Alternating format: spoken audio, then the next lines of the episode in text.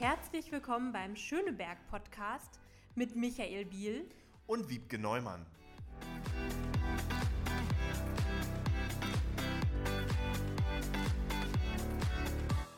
Herzlich willkommen zu unserer Folge heute. Und zwar haben wir wieder einen besonderen Gast. Das ist diesmal Theresa Brückner, vielen sicher besser bekannt als Theresa Liebt und als digitale Pfarrerin. Herzlich willkommen, Theresa. Ja, hi. Ich freue mich, dass ich dabei sein kann. Hi, Theresa. Super, dass du dabei bist. Ich bin genau. ein bisschen aufgeregt, weil ich äh, das schon mitbekommen habe mit dem Start äh, seit einiger Zeit und ich freue mich sehr, habe mich sehr über die Einladung gefreut. Super. Sehr schön. Der Schöneberg-Podcast zieht Kreise hier. Mhm. Genau, wir stellen unsere Gäste ja immer am Anfang vor und ähm, das machen wir jetzt. Also Theresa, du bist äh, Pfarrerin für Kirche im digitalen Raum hier im Kirchenkreis Tempelhof Schöneberg. Ähm, du wurdest schon mal in einem Beitrag, habe ich gelesen, als Gottesinfluencerin bezeichnet. Das fand ich ganz schön. Ähm, genau, das, äh, dir geht es darum, dass der christliche Glaube verständlich kommuniziert wird. Ähm, deshalb bist du präsent auf Instagram, auf Twitter, auf Facebook, auf YouTube ähm, unter dem Namen Theresa Liebt und ähm, zeigst dort deinen Alltag als Pfarrerin. Ähm, es geht um Transparenz von, Transparenz von Kirche und Glaube, um die Arbeit im Kirchenkreis und in der Gemeinde, aber auch sehr viel um persönliche Themen und um Feminismus. Und ähm, auf Instagram kommunizierst du, glaube ich, täglich zu ungefähr 19.000 Menschen, also doch eine ganze Menge. Ja, du hast auch einen eigenen YouTube-Kanal und äh, beschreibst dort in sogenannten Vlogs, also Videoblogs, würde man anders sagen, deinen Alltag als Pfarrerin. Und dabei geht es um äh, die Gottesdienstvorbereitung, den normalen Gemeindealltag, aber auch emotionale Momente, wie zum Beispiel die Vorbereitung einer Beerdigung. Und viele tausend Menschen sehen diese Videos regelmäßig äh, du bist eine wichtige Stimme der evangelischen Kirche im digitalen Raum und wir freuen uns ganz doll, dass du heute bei uns im Schöneberg-Podcast bist, liebe Theresa.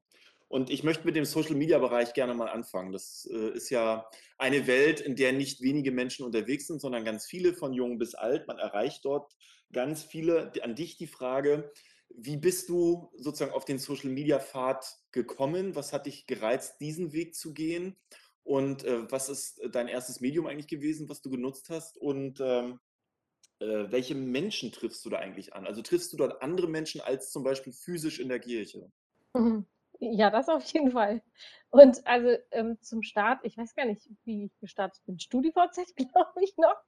Und aber dann, ähm, wo es sozusagen richtig äh, losging oder für mich auch wirklich nochmal so zum Hobby geworden ist, ist mit Instagram. Also das war so, Facebook war halt so zum Connecten noch irgendwie während des Studiums, aber Instagram war dann einfach so, da konnte ich einiges ausprobieren und ich liebe es eben auch zu fotografieren und bestimmte Dinge zu teilen.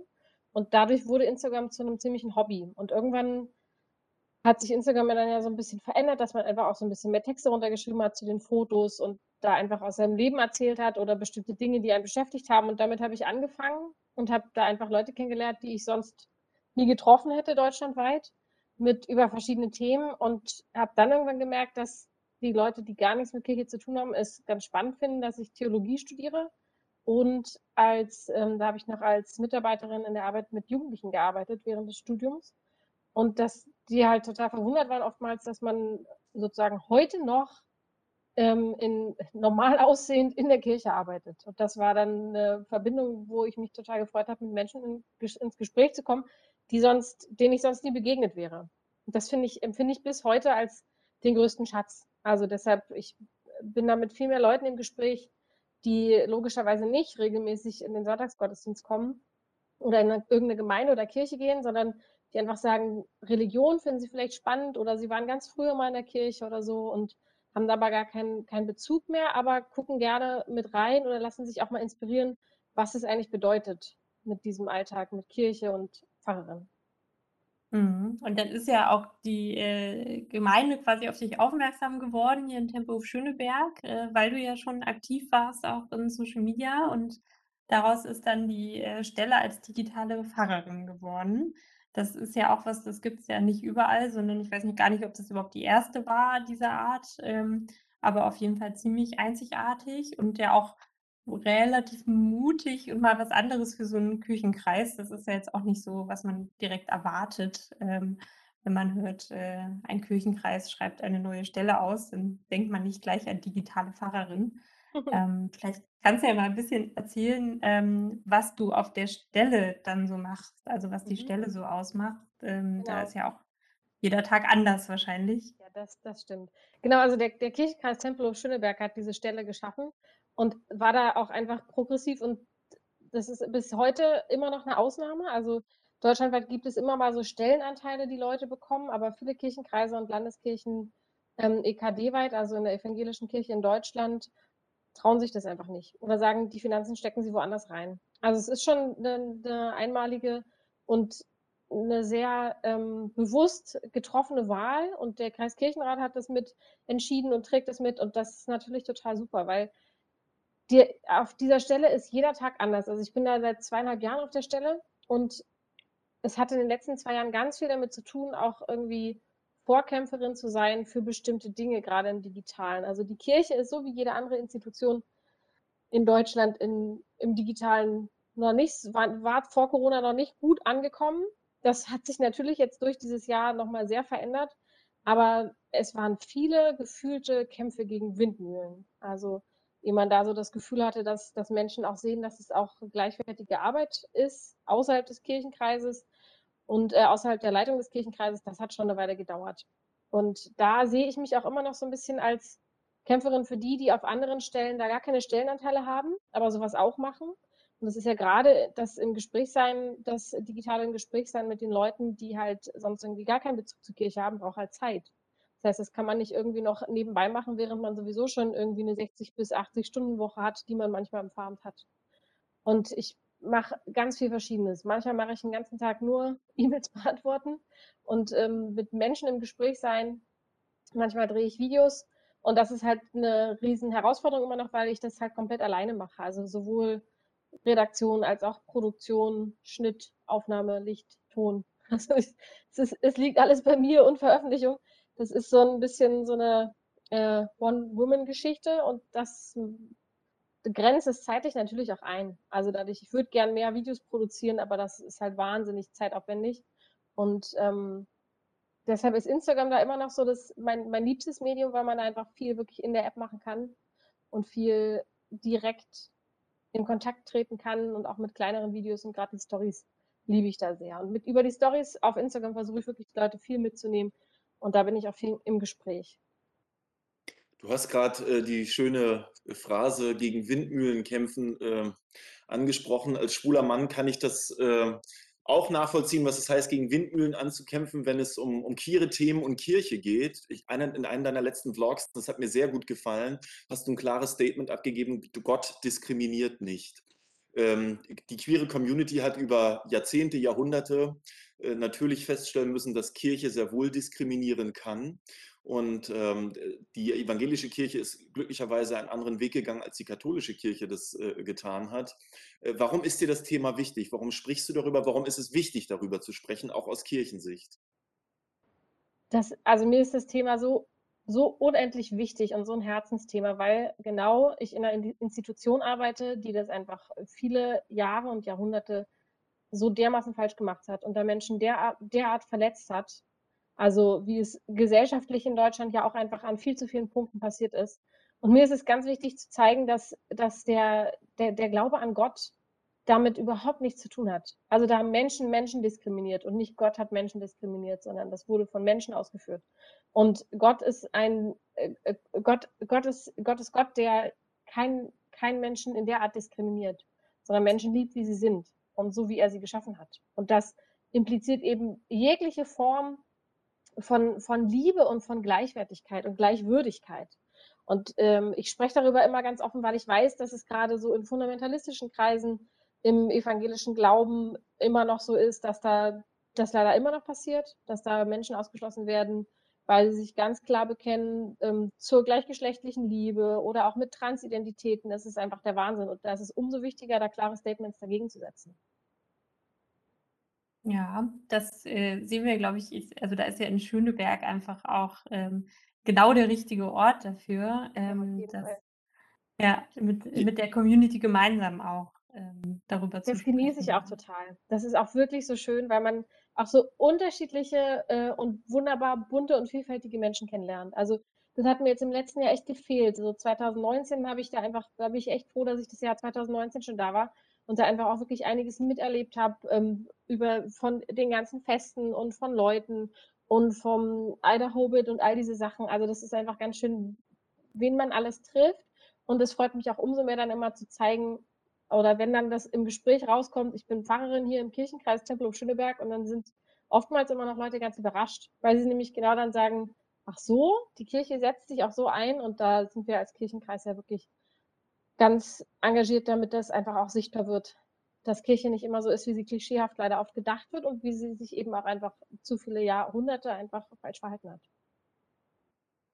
Und wir tragen ein Stück weit dazu bei, im Schöneberg-Podcast, dass darüber gesprochen wird, weil ich finde den Satz, das ist ein ganz fundamental wichtiger Satz, Gott diskriminiert nicht. Ne? Das äh, finde ich gut, dass du dich, dass du, dass du das nicht nur glaubst, sondern dass du das nach außen trägst.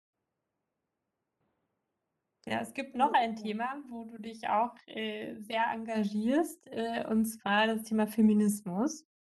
Ähm, ein weiteres Thema, was man jetzt nicht sofort mit der äh, Kirche verbindet. Ähm, äh, bei der katholischen Kirche gibt es da gerade auch äh, große Diskussionen mit äh, Maria 2.0, heißt es, glaube ich, diese Initiative von Frauen, die da auch mehr Rechte in der Kirche einfordern.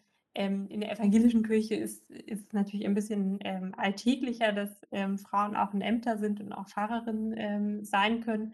Und ich kenne tatsächlich selber auch zwei junge Frauen in meinem Umfeld, die Pfarrerin werden oder zumindest Theologie studieren und ähm, das eine, eine Option ist, Pfarrerin zu werden. Ähm, an, andererseits ist die evangelische Kirche auch nicht überall wahrscheinlich so fortschrittlich wie hier in Tempo Schöneberg. Und da gibt es bestimmt auch noch Gemeinden, die ähm, etwas die Stirn runzeln, wenn auf einmal eine Frau als Pfarrerin kommt. Ähm, wie siehst du das? Also wie weit, wie feministisch ist die Kirche schon und ähm, was erlebst du da auch einfach als, als Pfarrerin und ja auch als sehr ähm, in den Medien und äh, sozialen Medien präsente Frau? Ja, das, also das ist, da könnten wir jetzt noch drei Stunden drüber reden. Aber ähm, gerade, also das Thema Feminismus, finde ich, hat, ist, ist ganz ähnlich, es hat einfach was mit, mit Gleichstellung und Gleichwürdigkeit aller Menschen zu tun. Und das ist ja was, was sowohl gesellschaftlich in den letzten Jahren einfach noch lange nicht erreicht wurde und in der Kirche auch nicht. Ich erlebe es jetzt gar nicht so sehr mehr, dass, dass Menschen die Stirn runzeln, wenn man als Frau, als Pfarrerin in der, in der Kirche ist oder da in eine Gemeinde kommt. Das erlebe ich immer noch, wenn da Leute aus dem katholischen Raum so bei Beerdigungen dabei sind und die dann ganz überrascht sind, weil die das natürlich wirklich gar nicht kennen, leider. Aber ansonsten in der evangelischen Kirche ist das jetzt angekommen. Also als meine Tante vor über ähm, 30 Jahren angefangen hat, da war das noch, die hat das noch regelmäßig gehört. Und manchmal hört man diese Sprüche, aber ehrlich gesagt, also vielleicht habe ich mich da leider schon ein bisschen dran gewöhnt, so, dass man weiß, das passiert immer mal oder dass man, dass dann so Sätze kommen wie, naja, ach so, ja, wenn eine Pfarrerin in der Gemeinde ist, dann gibt es immer so schön Schmuck auf, so Blumenschmuck auf dem Altar und sowas. Also so mhm. dieser, dieser Alltagssexismus, an den man sich ja leider irgendwie als Frau dann doch zu schnell gewöhnt oder wo man resigniert. Und mittlerweile versuche ich aber in so Momenten, wo ich dann denke, was war das jetzt gerade? Und man manchmal gar nicht so schnell reagieren kann, ähm, oftmals einfach Sprüche dagegen zu setzen. Also so, wenn, wenn irgendwie so, und das ist ja manchmal ganz schwierig, weil man Leute total vom Kopf stößt. Und das finde ich ist gerade in der Rolle als Pfarrerin eine totale Herausforderung. Aber wenn dann so Sätze kommen wie, na ja, und ähm, sie sahen ja heute ganz besonders schön aus oder das, der Gottesdienst war dadurch ja nur jetzt ganz besonders schön, dann sage ich immer, das, dann sage ich, wenn ich in dem Moment wirklich Ruhe und Kraft habe, so einen Spruch braucht es nicht. Das ist sexistisch und ich möchte das gar nicht hören.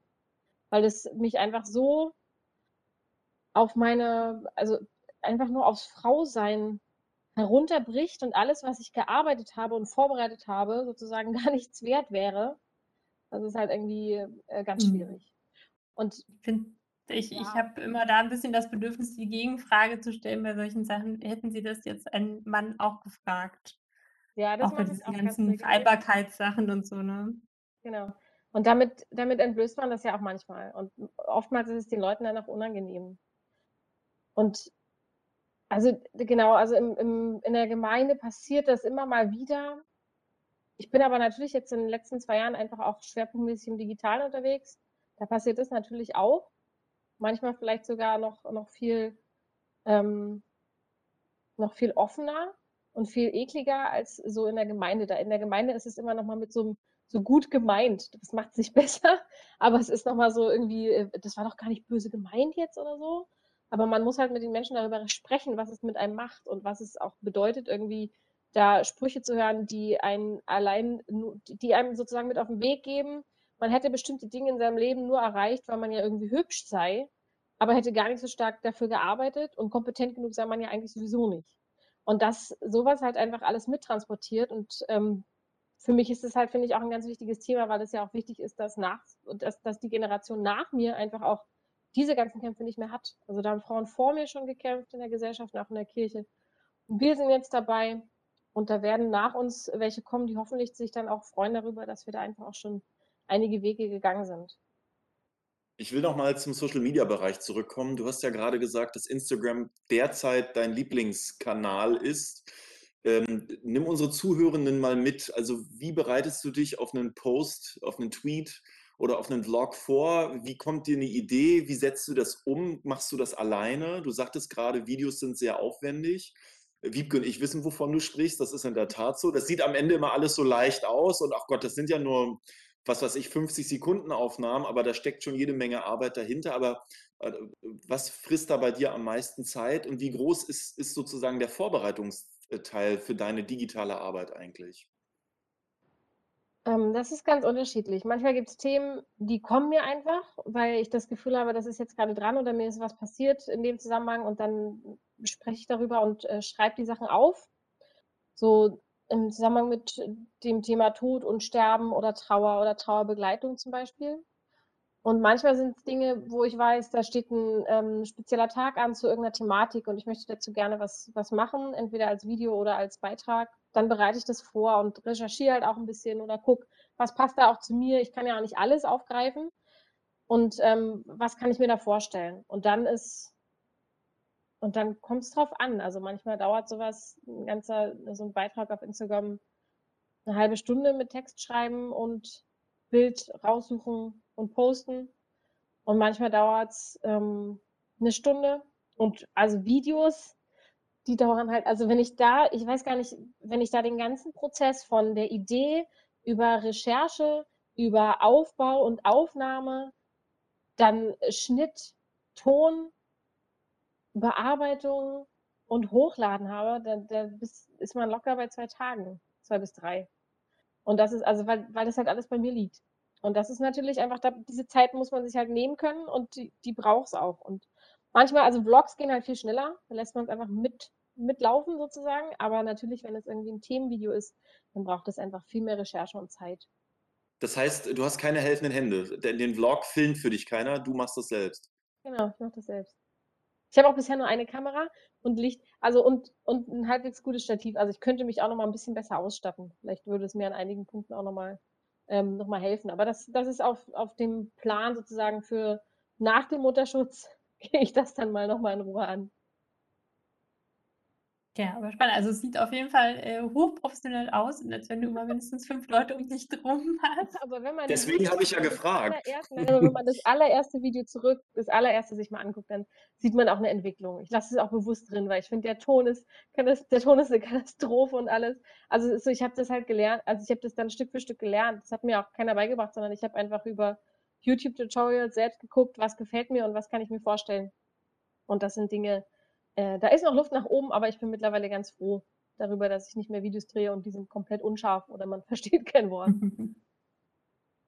Ja, aber es macht ja also, ich finde, es macht ja auch Spaß, sich da so 'n bisschen, äh, reinzuarbeiten, wenn einem das liegt, ähm, da was auszuprobieren. Ich Ja. habe jetzt Anfang des Jahres, äh, TikTok für mich entdeckt und, äh, probiere mich da 'n bisschen aus. Äh, ähm, bin ich auch, äh, sehr beeindruckt, was äh, was da andere so machen und können. Sieht auch immer sehr einfach aus. Ähm, ich bin da auch noch eher in der Probier und Anfangsphase, Ich aber ich mache das in in Kürze auch, aber ich bin fast 2 Meter groß. Ich habe immer das Gefühl, dass wenn da 'n 2 Meter großer Typ irgendwelche Tänze aufführt, das wirkt dann etwas lustig. Aber gut, vielleicht ist das ja auch, äh, 'ne unbegründete Angst. Wir machen mal was zusammen, Micha. Sehr gerne. Ähm, ich wollte noch mal Instagram. ja, genau. Ähm, das, äh, hat mich auch da so 'n bisschen hingebracht, diese Reels. Ähm, das Ich traue mich da noch nicht ran. so Ich will das eigentlich seit Wochen machen, aber irgendwie ich ich, hab, ich möchte gern was Witziges und Gutes starten und traue mich noch nicht ganz ran. Aber es ist auf meiner To-Do-Liste. Es hilft, sich ganz, ganz viele anzugucken erstmal. äh, also mir kamen dann die Inspirationen. Aber Instagram ist tatsächlich auch nochmal ein gutes äh, Stichwort. Ähm, du teilst da auch sehr viel Persönliches, ja. Ne? Nicht nur deinen Alltag als Fahrerin, sondern auch, du sprichst ähm, gerade jetzt auch viel über Mutterschaft und Schwangerschaft, aber auch so Alltagssorgen und Freunde, Freuden. Ähm, also es fühlt sich immer so ein bisschen an wie so ein digitales Tagebuch von der Freundin, was man da äh, mitgucken kann manchmal. Ähm, man ist so mittendrin in deinem Leben. Ist es dir manchmal auch zu persönlich? Also ich vermute mal, du trennst ja trotzdem noch äh, Sachen auch ab. Ähm, und äh, wirst du da manchmal auch von Fremden ähm, ja quasi dann auch eher als Freundin angesprochen oder angeschrieben? Und äh, hast du da auch schon so Grenzen gehabt, wo du dachtest, das ist mir jetzt dann doch ein bisschen zu viel? Also ich habe da Gott sei Dank schon vor der Stelle, vor der Fahrstelle für mich eine gute Abgrenzung zwischen privat und persönlich gefunden. Also privat sind Dinge, die ich nicht teile und persönlich sind Dinge, die ich teile. Und privat sind zum Beispiel ähm, das Gesicht meines Kindes oder überhaupt die Entwicklung meines Kindes und der Name, all diese Dinge und, und auch meine Beziehungen und Dinge aus meinem äh, Familien- und Freundeskreis, die da einfach nicht hineingehören und auch aus, aus bei bestimmten Dingen, wo ich einfach noch nicht fertig bin, Dinge aufzuarbeiten oder so. Und persönlich sind Dinge, wo ich weiß, die sind, die sind natürlich emotional, weil wir sind alle emotionale Menschen auch. Und die sind, die beschäftigen auch andere und darüber kann ich sprechen, ohne dass ich das Gefühl habe, ich bin damit jetzt absolut angreifbar, sondern die gehören eigentlich normal zum Leben dazu. Und manchmal sind es Themen, wo andere Leute sagen, ja, darüber kann man doch nicht einfach so sprechen, da macht man sich ja angreifbar, gerade in der Kirche oder gerade mit der Rolle als Pfarrerin, wo man doch irgendwie ja theoretisch immer über den Dingen stehen müsste. Aber so ist es ja nicht. Also wir sind ja ganz normale Menschen. Und umso wichtiger finde ich, ist es, das auch zu zeigen und darüber auch zu sprechen. Und also ich hatte jetzt gerade der, sozusagen das letzte Thema, was für mich von privat zu persönlich gewechselt ist, war das Thema Fehlgeburten. Das, ich hatte vor sechs Jahren ne, meine erste Fehlgeburt und innerhalb der letzten sechs Jahre insgesamt drei. Und das war ein Thema, was für mich ganz lange privat war. Also weil ich das erstmal verarbeiten musste, weil mein Mann es auch verarbeiten musste. Also ich kann ja nicht mit so einem Thema rausgehen, wenn er sagt, äh, ich will ja nicht, dass irgendjemand das von mir weiß. Und das, das war jetzt aber an so einem Punkt, wo ich gemerkt habe, das, das, ist jetzt, das ist jetzt gut. Das ist auch wichtig, darüber zu sprechen. Und ich habe das eben auch in vielen Gesprächen in den letzten Jahren, in denen ich darüber gesprochen habe, mit Leuten dann also ganz persönlich gemerkt, dass es halt auch einfach noch viel zu sehr ein tabuisiertes Thema ist, über das man öffentlich sprechen sollte, wenn man die Kraft hat, weil das anderen Mut macht, zu sehen, ich bin da gar nicht alleine. Und das ist eigentlich, die, meine Trauer ist da völlig berechtigt. Und genau das war so eine Entwicklung, wo manche sagen, und dann haben auch ganz viele gesagt, das ist ja mutig, darüber zu sprechen oder man macht sich ja angreifbar. Aber ich meine, bei, bei, natürlich macht man sich mit jeder Emotion, die man zeigt, in gewisser Weise angreifbar, aber man zeigt sich eben auch menschlich. Mhm. Hattest, hattest du bisher schon mal so, die sogenannten Shitstorms bei der einen oder anderen Frage?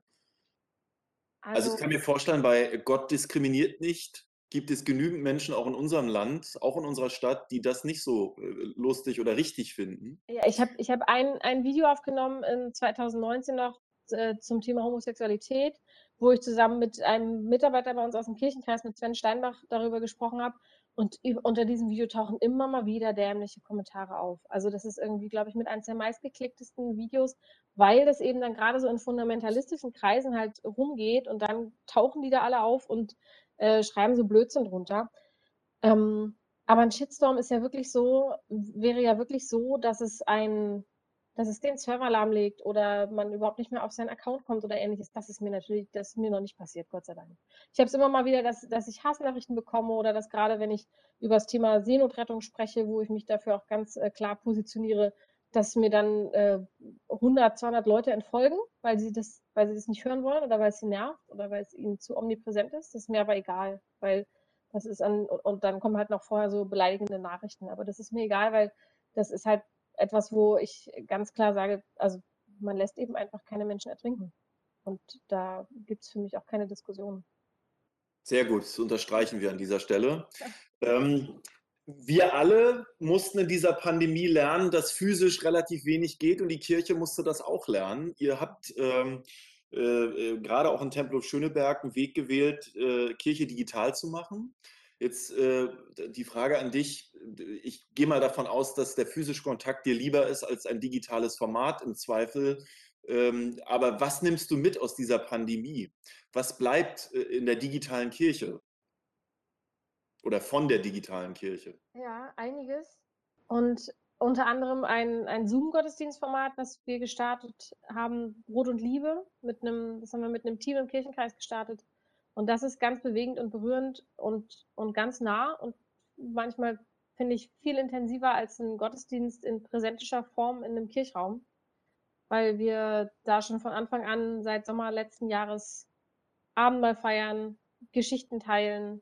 Und das ist, das ist richtig, richtig schön. Und da bin ich auch sehr dankbar für. Das, das bleibt auf jeden Fall, das wird auch nach der Pandemie bleiben. Und also was, was auf jeden Fall bleibt, was ich jetzt die letzten Wochen auch nochmal gemerkt habe, ist, wir werden einfach viele, viele Jahre und vielleicht sogar Jahrzehnte Sachen aufarbeiten müssen. Also weil einfach, wenn ich ähm, beobachte, wie die Beerdigungen den letzten, im letzten Jahr abgelaufen sind und wie die Menschen verstorben sind zum Teil und dann am, am Grab standen und mit dem Abstand und sich nicht umarmen konnten. Gerade letztes Jahr im April, Mai, als es gerade noch alles so völlig unklar war, das war einfach, also das sind Dinge, die kriegt man ja nicht, die sind ja nicht einfach abgeschlossen. Die tragen die Menschen ja einfach noch viele Jahre mit sich rum und die werden wir gut aufarbeiten müssen und begleiten müssen. Es wird eine ganz andere Form von Trauerverarbeitung nochmal als das, was wir bisher kennen. Und da werden, also das ist so das, wo ich merke, da werden wir uns wirklich einsetzen müssen, weil es einfach sein kann, dass wenn Corona vorbei ist, dann, oder wenn es äh, zumindest sich wieder eine gewisse Normalität auf eine andere Art und Weise einstellt, dass die Leute so genervt sind von dem Thema, dass sie die Leute, die darunter wirklich doll gelitten haben und auch noch immer leiden oder die, die ihre Existenzen verloren haben, dann nicht mehr richtig hören wollen. Und das ist was, glaube ich, da müssen wir uns stark für einsetzen.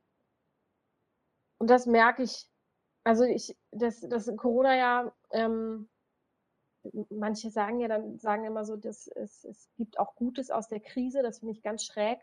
Also ich finde, das ist einfach vor allem eine, eine Krise und ganz viel Schlimmes. Und ich finde es ganz äh, schwierig, da sozusagen dem Gutes zuzuschreiben, weil wie viel mehr Gutes hätte passieren können, wenn es es nicht gegeben hätte. Mhm. Das heißt, diese, diese Aufarbeitung, äh, die wirst du dann sozusagen physisch machen oder äh, wird da auch ein Teil digital möglich sein? Also bestimmt beides.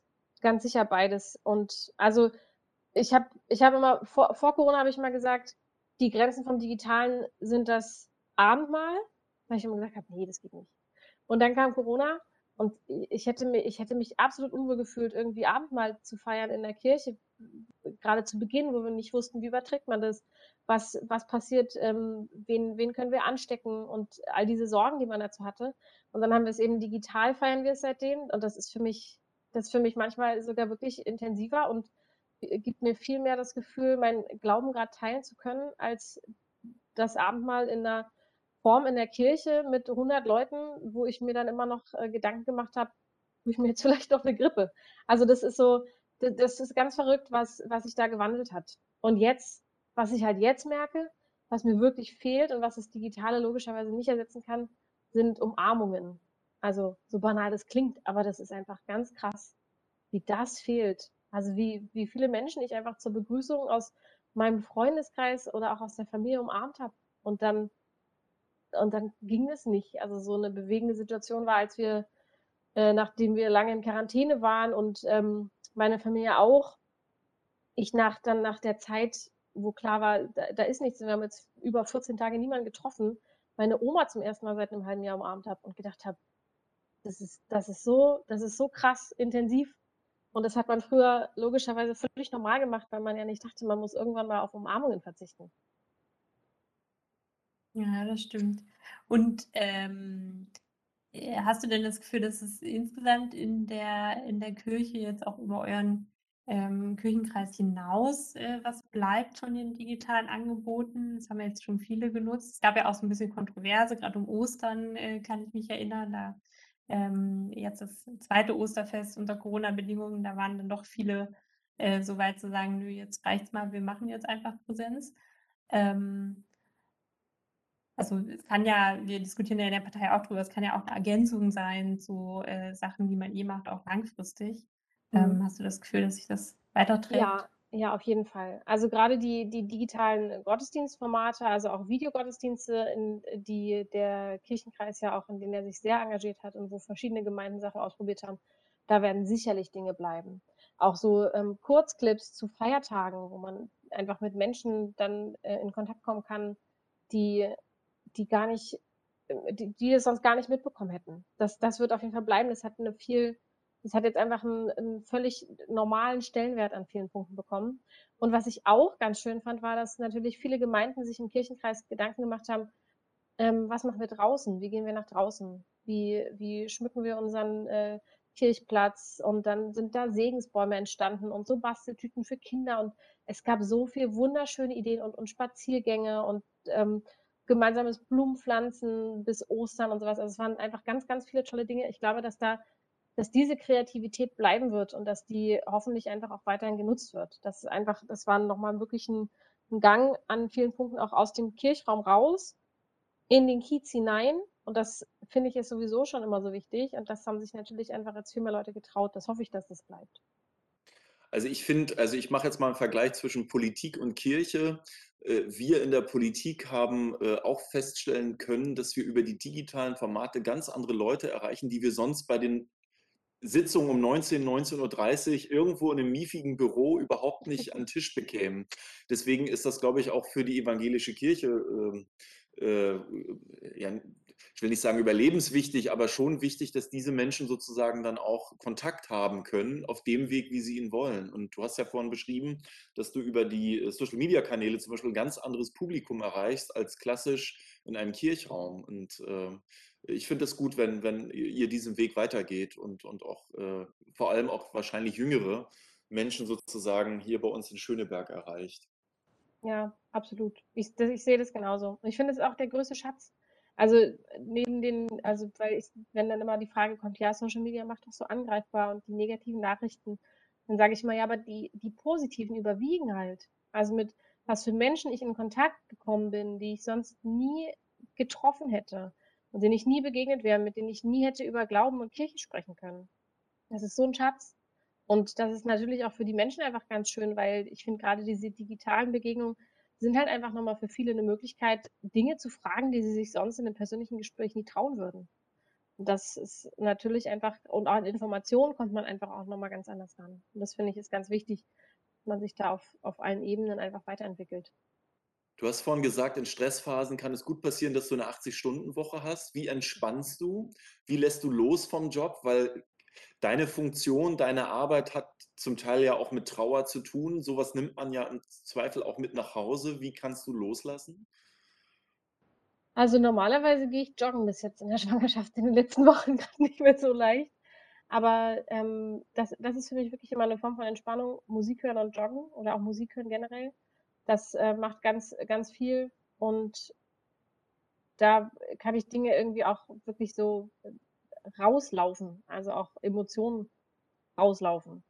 Also, Sport ist schon dann 'ne Möglichkeit, um das äh, um das gut um damit gut klarzukommen. Da habe ich oftmals das Gefühl, danach ist einfach vieles klar. Und ehrlich gesagt, also, grade bei bei so so schweren Themen, äh, weinen. Also, man spricht darüber ja gar nicht so öffentlich so viel, aber natürlich, wenn ich 'ne Beerdigung gemacht habe, die mich doll mitgenommen hat, wo ich das Gefühl hatte, das war das war an vielen Punkten so furchtbar und traurig und dann ist man natürlich, ähm, während der Beerdigung oftmals diejenige, die die Trauer begleitet und die da durchführt und die für die Familie da ist. Aber das bedeutet ja nicht, dass die Trauer, die die Menschen haben, mich nicht auch total berührt. Und dann sitze ich oftmals danach entweder noch in der S-Bahn oder auch zu Hause und und weine. Also, äh, um auch einfach das hat ja auch was Reinigendes. Und das, finde ich, gehört irgendwie ganz unmittelbar dazu. Könnten wir uns, glaube ich, alle viel öfter trauen. Das stimmt. Und vielleicht noch zum äh, zum Abschluss von unseren Fragen. Ähm, wir kommen gleich natürlich noch zu unserer Lieblingskategorie, ähm, des Lieblingsortes. Aber noch, äh, eine Frage mit Blick in die Zukunft. Ähm, was wäre denn so dein ähm, dein Wunsch auch für die, äh, Zukunft deiner Stelle oder, ähm, generell der Kirche im digitalen Raum? Hast du da was, wo du denkst: „Da muss ich noch ran, das nehme ich mir noch vor?“ Ja, also Ich habe ich habe ich habe viele Wünsche so persönlich für meine Stelle, aber grund wenn ich grundsätzlich von außen also für meine Arbeit in meiner Stelle, dass ich halt ich möchte es mich noch mehr professionalisieren und einfach noch ein bisschen mehr ausstatten und das irgendwie grundsätzlich so, dass ich sozusagen noch, ähm, besser arbeiten kann. Aber was ich mir vor allem wünsche, ist eine Offenheit für die verschiedenen Konzepte von Kirche und für die verschiedenen Arten von Kirche, eine Akzeptanz des Digitalen. Das ist lange einfach nicht so gewesen. Ich hatte mal, mal zwischendrin gehofft, dass es durch Corona kommt. Jetzt habe ich manchmal das Gefühl, dass das Digitale sozusagen für viele nur so diese Übergangslösung oder Ersatz, Ersatzkirche war. Und jetzt gehen wir mal bitte wieder zur, in Anführungsstrichen, richtigen Kirche zurück. Und das ist halt, finde ich, ist ganz schwierig. Also ich wünsche mir, wünsche mir ein gutes gemeinsames Nebeneinander und eine Offenheit für, für Veränderungen. Also die Kirche wird sich von ganz vielen Dingen verabschieden müssen die Institution, weil sich einfach ganz viel entwickelt und ähm, in verschiedene Richtungen, die wir gar nicht beeinflussen können. Und dass man da nicht permanent an den alten Dingen festhält, sondern dass man sich eben auch traut, neue Wege zu gehen. Wie eben in Tempelhof Schöneberg dieser Schwerpunkt aufs Digitale. Ja, das, äh, da freuen wir uns auf jeden Fall drauf, was da noch so kommt. Ähm, für uns, äh, wir haben vorhin kurz darüber gesprochen, also ich äh, bin tatsächlich äh, nicht Kirchenmitglied und nicht, äh, nicht getauft, das äh, da, wo ich herkomme, in, in Ostdeutschland ja relativ häufig ist. Aber ich finde es trotzdem sehr spannend und ähm, folge dir auch, was du da so machst. Und wie gesagt, wir haben ja auch viele Anknüpfungspunkte. Jetzt oute ich mich mal ganz kurz. Ich bin auch nicht in der evangelischen Kirche, aber ich besuche ganz gerne mal den Sven Steinbach in der Apostel Paulus Kirche. Und ich muss sagen, ich komme bei euch sehr gut zur Ruhe, weil das, das macht was mit einem, wenn man in diese Kirche reinkommt. Das ist so schön. Es ist auch schön, beides zu hören. Also das ist doch genau das. Und ich finde, genau so, so einladend muss Kirche doch irgendwie sein, dass sich Menschen auch wohlfühlen, die nicht Kirchenmitglieder sind und die sagen, ich komme bei euch zur Ruhe und ich finde es ganz spannend trotzdem, was ihr macht und verfolge das gerne. Genauso muss es halt, finde ich, in der Kirche und auch in unserer Gesellschaft sein. Ja. Und in Schöneberg. Und damit sind wir äh, mit einem super eleganten Übergang äh, bei der äh, Kategorie unseres Lieblingsortes. Ähm, du hast ja schon ein paar Folgen gehört. Also jeder Gast kann bei uns einen Lieblingsort äh, von in, in Schöneberg nennen. Und Michael und ich dürfen dann auch immer noch mal einen nennen. Was ist denn dein liebster Ort in Schöneberg? Also vielleicht ist es platt, aber irgendwie ist es halt ähm, das Rathaus Schöneberg, der John F. Kennedy Platz. Also weil weil es nämlich so eine witzige Verbindung ist, schon von während meines Studiums hat äh, mein Mann da in der Nähe gewohnt. Das heißt, der Ort war mir schon immer dann verbunden. Und dann hatten wir einfach an diesem, auf diesem Platz wirklich mit dem Kirchenkreis auch wirklich tolle Erlebnisse. Also das Pfingstfest der Kirchen, was da regelmäßig stattfindet, wo wirklich alle möglichen äh, Gemeinden und ähm, äh, ganz ökumenisch zusammenkommen am Pfingstmontag alle fünf Jahre in einer, in einer großen Veranstaltung. Das ist so bewegend gewesen, als ich das 2019 mitbekommen habe. Mag ich ganz sehr. Und dann haben wir da auch Videos gedreht zum Mauerfalljubiläum, weil das natürlich einfach auch unmittelbar mit dem Platz verbunden ist. Und ich finde, man kommt da halt immer vorbei. Also es ist immer mal wieder vorbei. Es ist einfach so zentral. Und dadurch habe ich da einfach ganz viele Assoziationen zu dem Ort und mag den total. Und ich finde, das ist so der Charme von Berlin ja auch der Platz ist ja jetzt an sich nicht in erster Linie elegant oder ganz äh, wunderschön, aber mit diesen ganzen Erlebnissen und Gefühlen und der Geschichte, die dahinter steckt und wenn man auch darüber nachdenkt, was für Emotionen die Menschen an diesem Ort schon hatten, das macht es zu so einem ganz wunderbaren Platz. Absolut. Wiebke, dein Lieblingsort heute? Ja, ähm, ich äh, mache es auch mal ganz platt, weil wir schon so viel über Kirche gesprochen haben. Äh, hat mein Lieblingsort diesmal auch mit einer Kirche zu tun, und zwar mit der Apostel-Paulus-Kirche, die du mich ja gerade schon angesprochen hast. Ähm, da, zum einen finde ich tatsächlich die Kirche äh, als Gebäude ganz schön, ne, so Gründerzeit und viel Backstein. Und ich habe mir auch schon erklären lassen, die Glasmalereien, dass die äh, teilweise den Krieg überstanden haben, teilweise auch neu sind. Ähm, aber auch der Platz drumherum ist einfach äh, ein, ein schöner, lebendiger Ort. Ähm, in letzter Zeit auch mal immer wieder mit äh, Problemen behaftet. Lärm, Drogenkonsum, Vermüllung, Partyüberreste. Also es gibt auch noch was zu tun an dem Platz. Ähm, aber es ist schon so ein, ja, so ein, so ein Kiezplatz einfach um die Kirche drumherum. Deswegen das mein Lieblingsort. Und bei dir, Micha? Äh, ich mache es heute mal wieder kulinarisch. Ich äh, habe mir eine Eisdiele ausgesucht. Nicht Vanille Marille, unsere Lieblingseisdiele in der Belziger Straße, sondern die Eisdiele in der Kolonnenstraße 56 am S-Bahnhof Julius-Leber-Brücke. Äh, das hat einen einzigen Grund. Dort gibt es alte Softeismaschinen, die ich aus meiner Kindheit kenne. Ich bin ja auch in einem Land geboren, was es heute nicht mehr gibt, so wie Wiebke, die DDR. Und bei uns, ah, okay, bei uns war Softeis eben angesagt und ähm, äh, ich komme ja aus Schwerin, da gibt es noch ein paar Eisdielen, die das haben. Und diese Eisdiele hat seit vorletztem Jahr diese alten Maschinen und kann die auch bedienen. Und ähm, das heißt, wenn ich aus der S-Bahn abends äh, aussteige, habe ich immer das Kalorienproblem. Äh, es schmeckt einfach wunderbar. Ich kann das nur sehr empfehlen. Wer ein Softeis in Berlin mal sucht, äh, in Schöneberg, der kann in die Eisdiele in der Kolonnenstraße 56 gehen. Da kann man auch draußen sitzen, jetzt quasi Außengastronomie. Sehr schön. Passend zum Wetter. Genau. Ja, dann, äh, sind wir schon am Ende unserer Folge und, ähm, sagen noch mal ganz, ganz herzlichen Dank, Theresa, ähm, dass du bei uns im Schöneberg-Podcast Gast warst und uns so ein bisschen deine Arbeit und auch die Arbeit des Küchenkreises hier näher gebracht hast. sehr, sehr gerne. Vielen Dank für die Einladung und vielen Dank für das schöne Gespräch. Vielen lieben Dank. Ich habe eine Menge gelernt und äh, vor allem habe ich wieder mal gelernt, dass Kirche nicht gleich Kirche ist, sondern äh, dass die Menschen, die Kirche machen, auch ganz anders drauf sein können als das, was uns im Fernsehen zum Beispiel immer in diesen komischen Serien vorge ja, vorgemacht wird und, und in den Erzählungen, die man vielleicht von Oma und Opa oder anderen kennt. Also das ähm, beflügelt mich, sage ich mal. Vielen lieben Dank. Ja, sehr, sehr gerne. Kirche ist halt auch bunt, ne? so wie Gesellschaft auch bunt ist.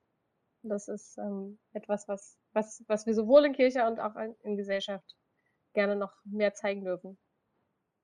Wiebke, du hast jetzt noch was Hausmeisterliches. Genau, also einmal wieder der Hinweis, dass man uns natürlich weiterempfehlen und kommentieren und an andere Schönebergerinnen und Schöneberger empfehlen kann. Ähm, und man findet alle Folgen auf dein-schöneberg.de slash podcast oder in allen Podcast-Catchern ähm, äh, und äh, Apps. Und ich dachte, weil wir so viel über Social Media gesprochen haben, sage ich auch nochmal, äh, dass man Michael und mich natürlich auch auf diversen Plattformen bei Social Media findet, also Facebook und Instagram und Twitter natürlich, die Klassiker, aber wir haben auch beide einen Telegram-Kanal, äh, wo es äh, um Schöneberg und Schöneberger Sachen geht. Bei Michael heißt der der Neue für Schöneberg und ist eher der Schöneberger Süden im Schwerpunkt. Bei mir heißt es Schön, schöner Schöneberg und ist eher der Schöneberger Norden im Schwerpunkt. Ähm, und ähm, genau, äh, Michael hat schon angekündigt, bald auch auf TikTok zu finden zu sein. Ich bin da zu, auch schon. Zu tanzen. Zu tanzen, genau. Ähm, und auch YouTube tatsächlich, auch da kann man äh, mich schon finden bei Herzenssache Schöneberg. Also schaut doch da auch gerne mal vorbei. Ähm, und ja, und natürlich, Theresa liebt, auch da, das habt ihr gehört, auf allen Kanälen zu finden. Und ähm, ja, auch mit Impressionen aus Schöneberg. Alles klar, viel Spaß beim Reinhören. Tschüss. Ciao. Tschüss.